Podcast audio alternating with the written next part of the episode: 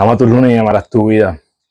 Sabes que puede ser que hay gente que todavía no te la da en eso que tú haces, en eso que quieres hacer.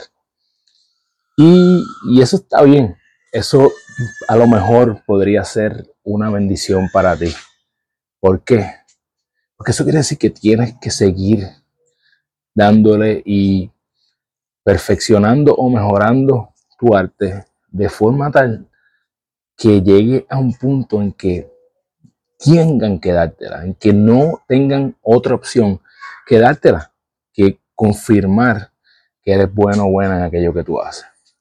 En mi caso, por mucho tiempo, eh, estuve tratando de, buscar algún tipo de validación en que, en que me la dieran y ya siento que llegué a un punto en que no tienen otra opción que dármela, porque la evidencia está. Así que busca ser tan bueno o tan buena que no te puedan ignorar, que te la tengan que dar.